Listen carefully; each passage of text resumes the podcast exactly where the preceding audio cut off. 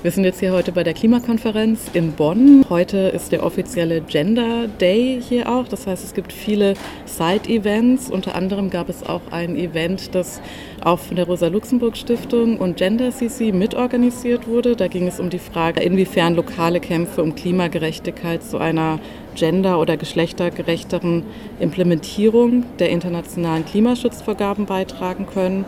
Es gab auch ein paar Neuerungen ähm, gestern. Und zwar wurde gestern der Gender Action Plan hier fertiggestellt, der vorsieht, dass in Verhandlungen zukünftig die gleiche Anzahl männlicher und weiblicher Delegierter präsent sind ähm, und dass wichtige Funktionen doppelt besetzt äh, werden sollen. Es gibt noch viele weitere Aktionen, die heute hier stattfinden mit Bezug zu Gender. Und jetzt möchte ich mit ähm, Nadja von der Rosa-Luxemburg-Stiftung und Patricia von Gender CC erstmal darüber reden, was ähm, die Kategorie Gender eigentlich mit Klimapolitik zu tun hat. Da gibt es äh, ja viele Verbindungen, die man zwischen ähm, Geschlecht und Klimapolitik ziehen kann. Ich möchte mit der Frage beginnen, inwiefern sich eigentlich ähm, der Klimawandel besonders oder in einer anderen Form auf Frauen auswirkt. Könnt ihr ein paar Beispiele nennen, inwiefern das Frauen vielleicht anders betrifft. Ähm, da fällt mir zum Beispiel Landwirtschaft ein. Ähm, viele, vor allem kleine bäuerliche Einkommensquellen sind von Frauen bewirtschaftet.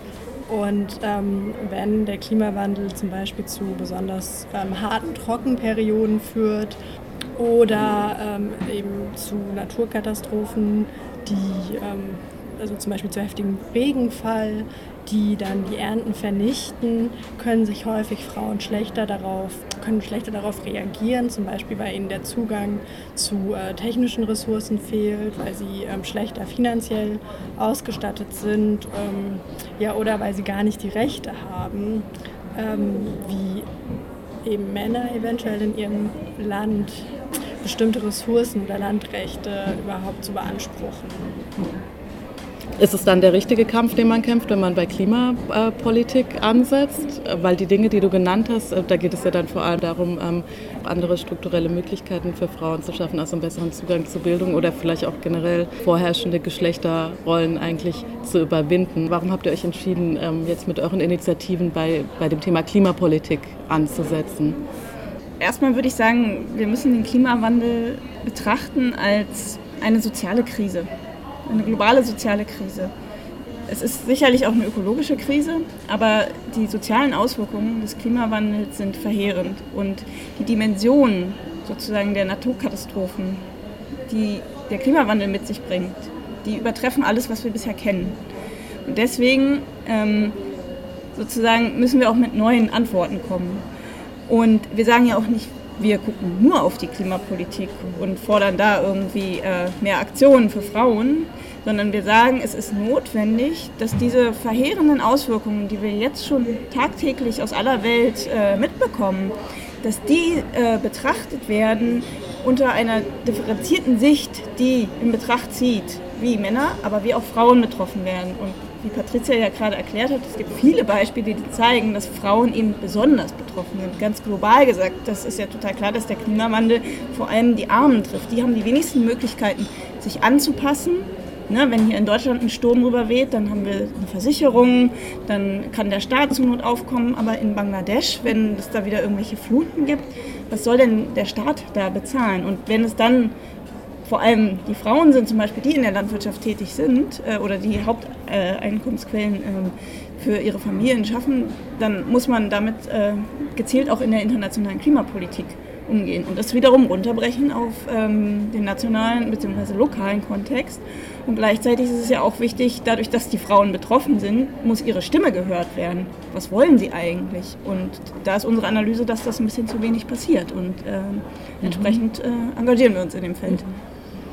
Ich habe ja vorhin ähm, auch schon gesagt, dass heute ein sogenannter Gender Day hier bei der Klimakonferenz ist. Wie nehmt ihr da die äh, Veranstaltungen wahr, die hier oder die Diskussionsräume, die im Rahmen dieses Tages hier geschaffen werden?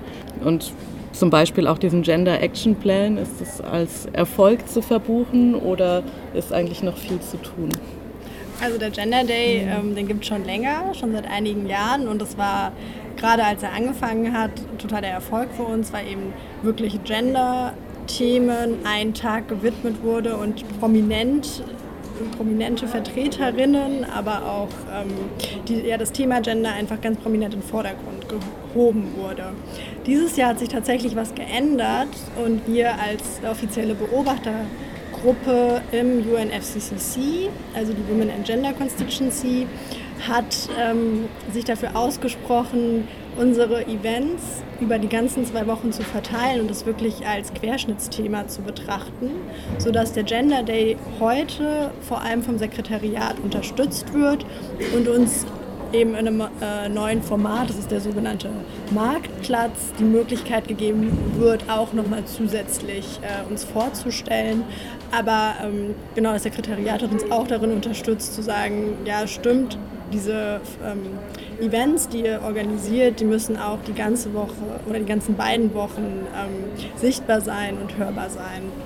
Und ähm, was den Gender Action Plan betrifft, ähm, sind wir tatsächlich jetzt im Endeffekt sehr zufrieden. Wenn er denn heute wirklich ähm, vom SBI angenommen wird, das steht noch gar nicht ganz fest. Es war tatsächlich ein recht langwieriger Prozess, jetzt über ein Jahr, wo, da, wo auch ähm, Frauenorganisationen äh, mit eingebunden wurden und geguckt wurde, welche Aktivitäten da drin stehen sollen. Und ähm, das Interessante ist eigentlich, dass dieser Gender Action Plan sich auf alle ähm, Beschlüsse bezieht, die bereits vor mehreren Jahren oder in den letzten Jahren zustande kommen und irgendeinen Genderbezug haben. Das heißt, was da drin steht, ist eigentlich nicht neu. Das, was der Gender Action Plan uns jetzt bringt, ist, dass er wirklich ähm, in einem und zwei Jahren kontrollieren wird, ob wir Fortschritte gemacht haben und ob diese Beschlüsse, die es schon so lange gibt, auch wirklich umgesetzt werden. Was müsste es aus eurer Sicht noch im Rahmen der jetzt auf der internationalen Ebene an weiteren Maßnahmen geben, um das Thema Geschlecht noch mehr in die Agenda mit aufzunehmen oder äh, eben gerade diese Perspektive von Frauen ähm, und die Betroffenheit von Frauen zu stärken? Zuallererst Finanzen.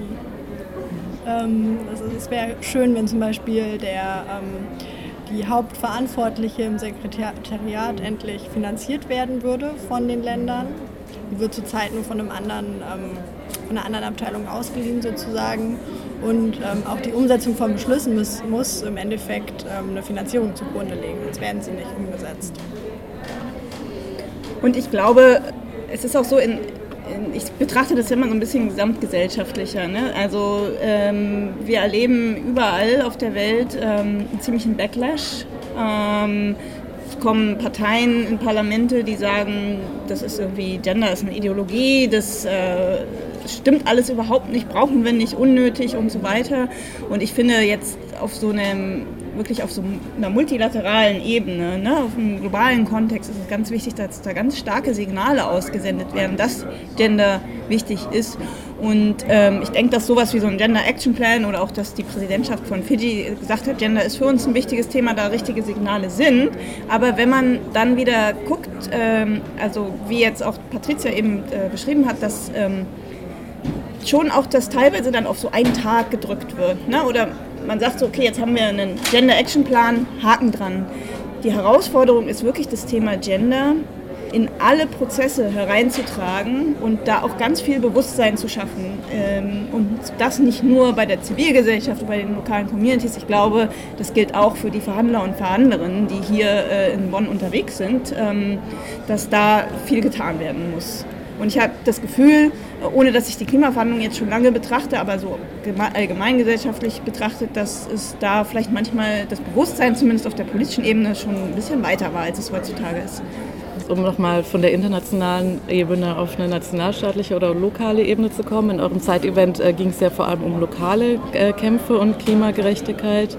Vielleicht könnt ihr da nochmal ähm, kurz eine, eine, Zusammenfassung oder einfach ein paar Beispiele nehmen, wie man jetzt im lokalen Kontext tatsächlich zu einer gendergerechteren Umsetzung der Klimaziele beitragen kann. Was wären denn aus eurer Sicht so Best Practice Beispiele oder Initiativen, an denen man sich da orientieren könnte?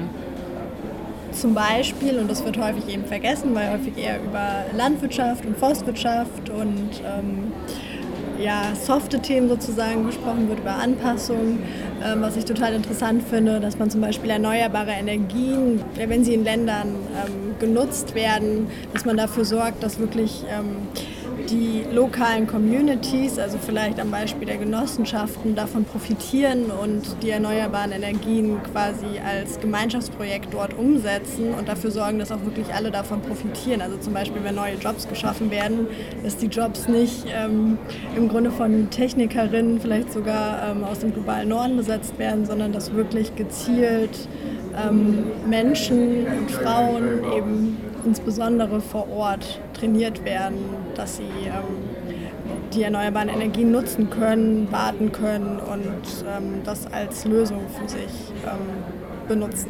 Auch ähm, interessante Ansätze bietet natürlich die Forderung, die ja in unserem Workshop auch ganz stark äh, gemacht worden ist. Das nahm jetzt Bezug auf das Thema Landwirtschaft, aber es lässt sich sicherlich auch auf andere Bereiche übertragen, dass sozusagen viel Wissen ist vorhanden.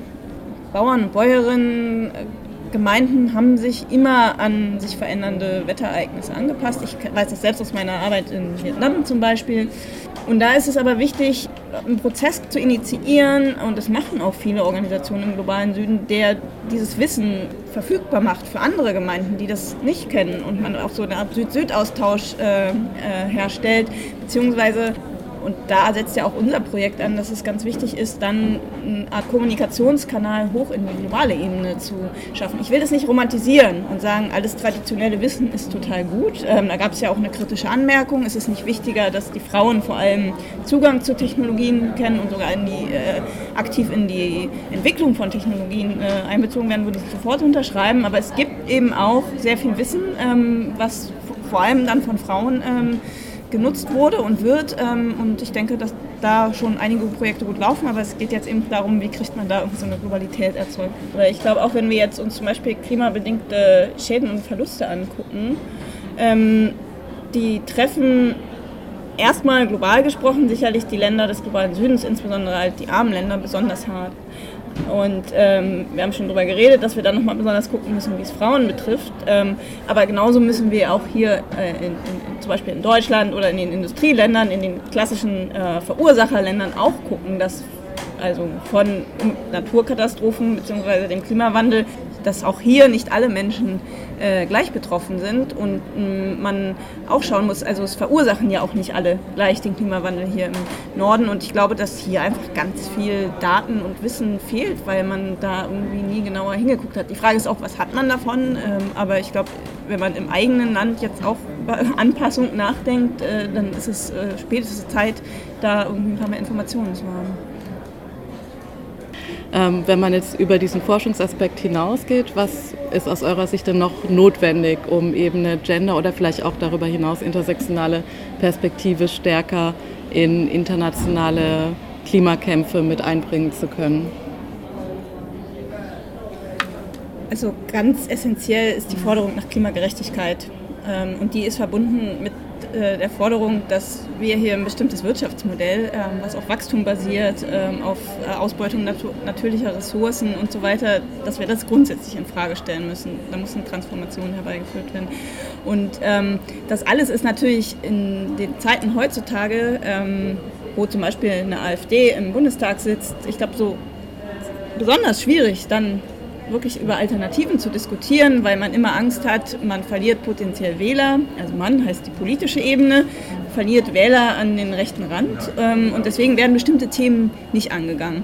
Ähm, und zusätzlich ähm, sitzt mit der AfD ja jetzt auch eine Partei im Parlament, die äh, irgendwie glaube ich, den Klimawandel erstmal nicht so ernst nimmt oder teilweise sitzen da ernsthafte Klimawandelleugner ähm, im Parlament. Und ich finde es eine interessante Frage oder einen interessanten Aspekt, dass man oft ähm, diese Leute, die sagen, Klimawandel brauchen wir nicht, die sagen auch Gender Studies brauchen wir nicht, äh, Feminismus ist irgendwie eine Bedrohung für uns, ähm, dass, dass, dass sich das so bündelt. Also das haben wir auch bei Donald Trump. Ähm, ich denke, wir finden noch viele andere Beispiele. Das müsste man noch mal genauer untersuchen. Ähm, aber ganz klar ist für mich, dass braucht natürlich einen ganz klaren Widerstand und der muss von einer starken Frauenbewegung kommen, der braucht eine starke feministische Forderung und ich glaube, dass äh, es hier auch einige Veranstaltungen gab, noch vor der COP, zum Beispiel auf dem People's Climate Summit, wo solche Forderungen auch aufgekommen sind und Frauen sich wirklich konstruktiv vernetzt haben.